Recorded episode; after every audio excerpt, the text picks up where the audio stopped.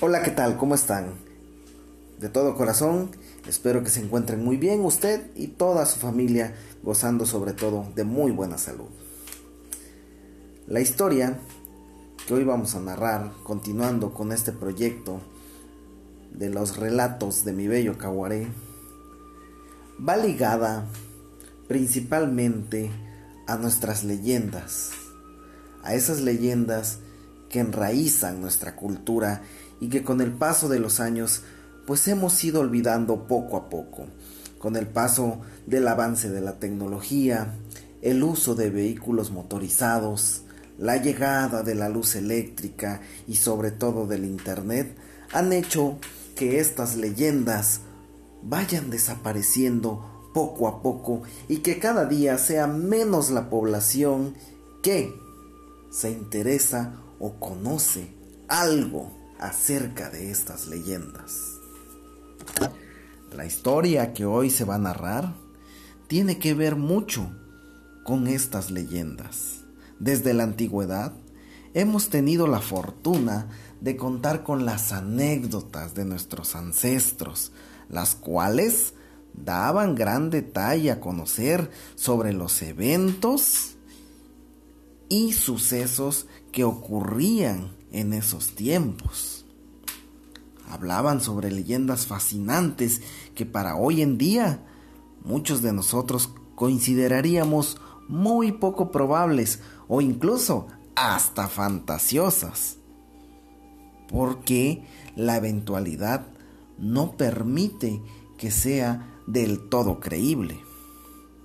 Pero tengamos en cuenta que en los tiempos anteriores como la tecnología y la ciencia no estaban tan avanzadas, era más probable que se pudiera manifestar un evento sobrenatural como el que ahora se va a narrar. Muchos eventos a veces pueden parecer inciertos, pero cuando nos llega a ocurrir en primera persona, no damos credibilidad pero nuestros ojos no mienten y entonces por fin aceptamos y creemos. La historia de hoy, titulada Cayó la serpiente, nos dará a conocer parte de la riqueza inmensa cultural de nuestras leyendas. Sucedió en mi bello Caguaré. El señor Jacinto Pérez era un agricultor muy hacendoso. Al romper del alba, él se levantaba sacrosantamente junto con su esposa para dedicarse a los quehaceres del hogar y al campo. El señor Jacinto todos los días subía puntualmente para ver su cosecha de maíz, el cual sembraba en las montañas del bello Caguaré. Anteriormente, los agricultores que no tenían parcelas cerca de su casa solían hacer la quema de terrenos. En esta quema marcaban un área definida para que ahí fuera utilizado como terreno de siembra. El señor Jacinto era uno de estos agricultores que muy puntual y muy exacto a las épocas de lluvia, él se preparaba para hacer su cultivo. Cabe mencionar que como toda estación, cuando entra el ángel de la primavera, el tiempo cambia, es diferente y se siente, se respira ese aroma de la nueva estación. Y esta no fue la excepción.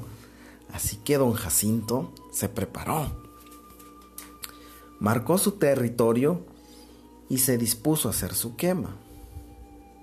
Una vez habiendo hecho esto, ya la tierra preparada, lista para empezar la temporada de lluvias, teniendo la semilla en la mano, él dijo, ya solo es tiempo de esperar para que se haga la siembra.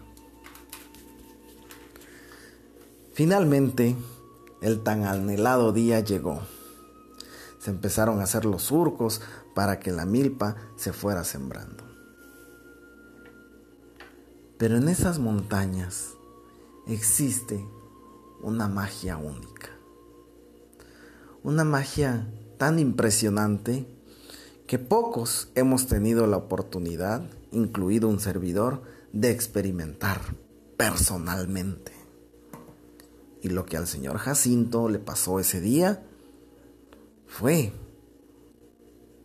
una vivencia extraordinaria.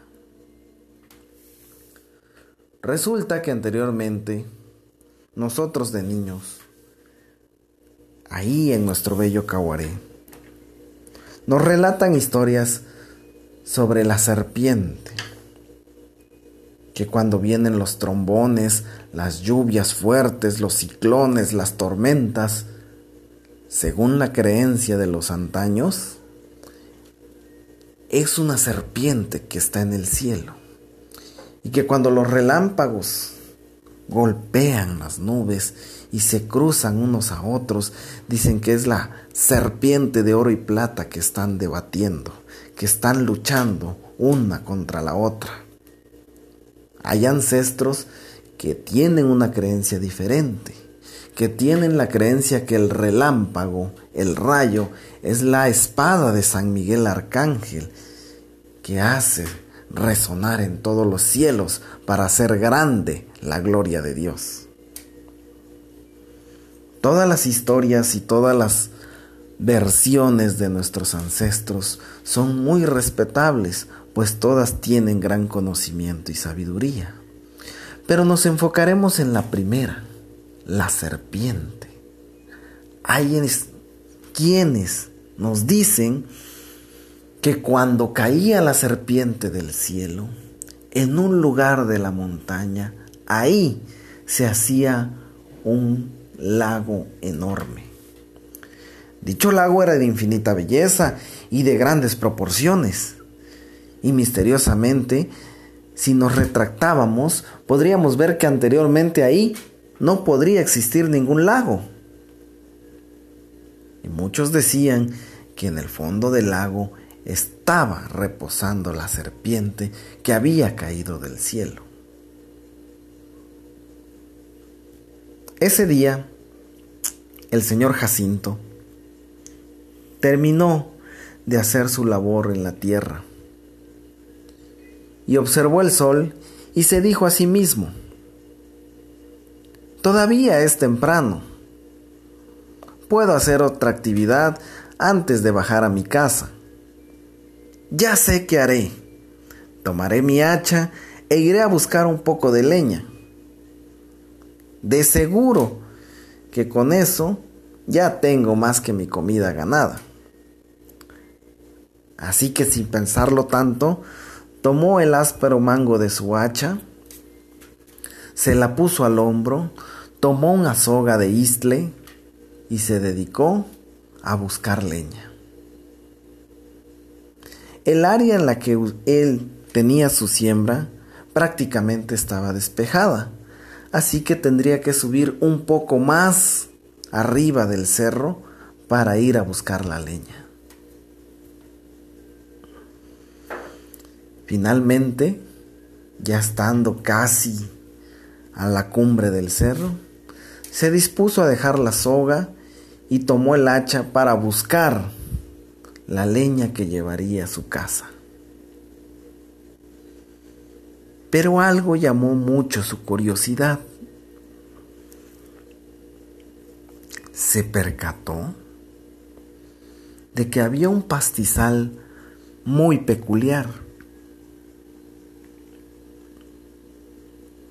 No sabía si era producto de alguna lluvia, si era producto de que alguien, a propósito quizás, hubiera sembrado la semilla de ese pasto y que hubiera crecido de una forma tan perfecta sobre la montaña.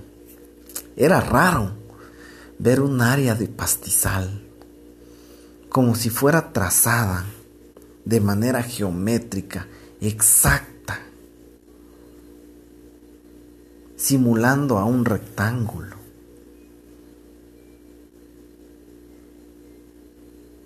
Supuso en sus pensamientos que quizás alguien había dejado esa área de esa forma porque en medio quizás pudieron haber ocultado algo de valor.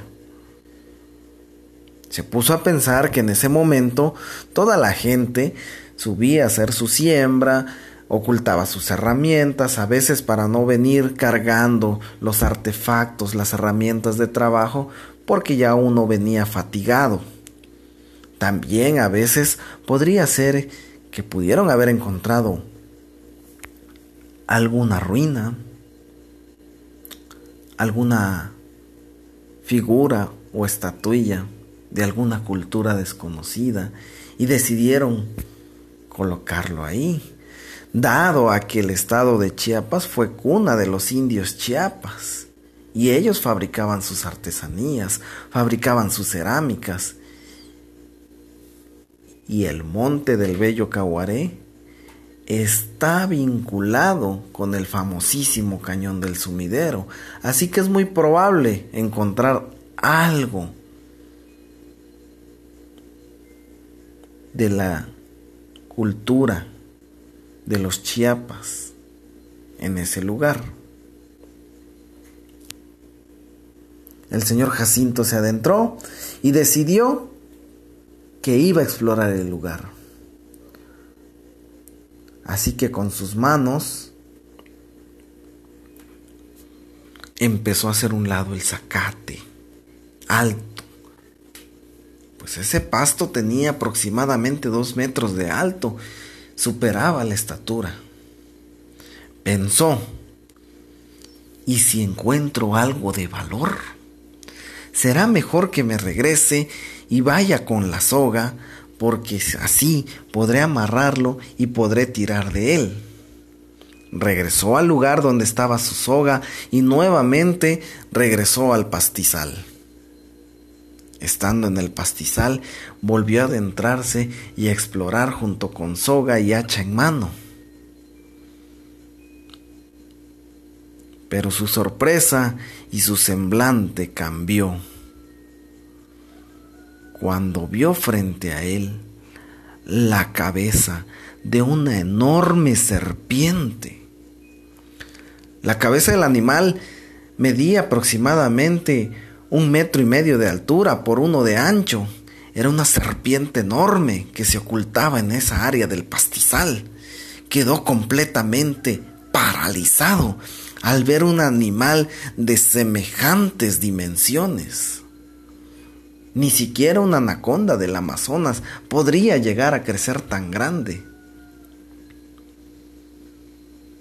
En ese momento, cuando se quedó a cara a cara con el animal, la serpiente se dio la vuelta inmediata y decidió escapar.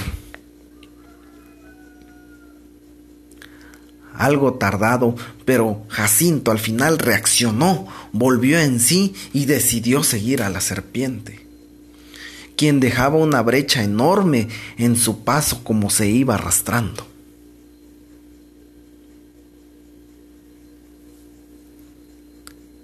Jacinto no perdió de vista el animal. Siguieron avanzando por todo el cerro hasta que en la parte detrás del cerro vio cómo el animal se lanzó sobre un lago que jamás en toda su vida él había visto. Detrás del cerro, ¿cómo era posible que existiera un lago que en todos sus años, en toda su vida de agricultor, jamás hubiera visto?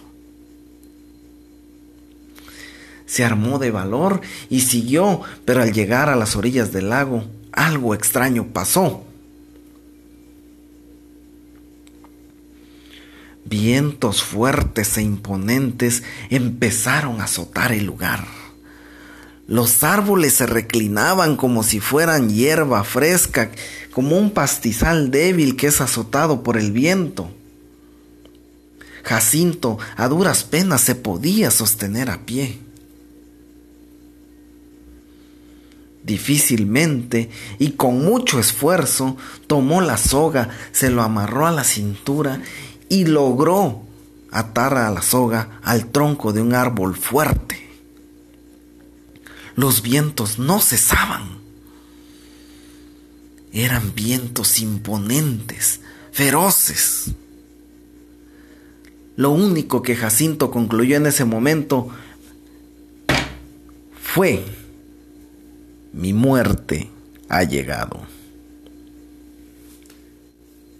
Pero no. Los vientos se tranquilizaron y cuando Jacinto logró abrir los ojos, lo único que vio fue que el lago había desaparecido. No había rastro de la bestia, ni tampoco de ese magnífico lago. Jacinto pensante, completamente aislado de la realidad, no daba credibilidad alguna de qué es lo que había pasado. ¿Cómo era posible que tal evento le hubiera ocurrido.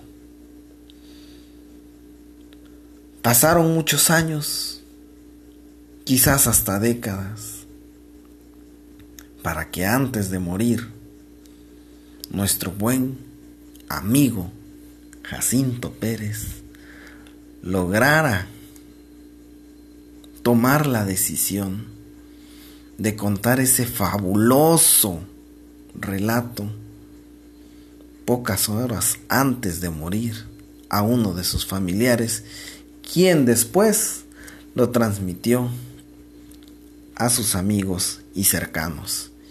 Y fue así como esta historia llegó a su servidor.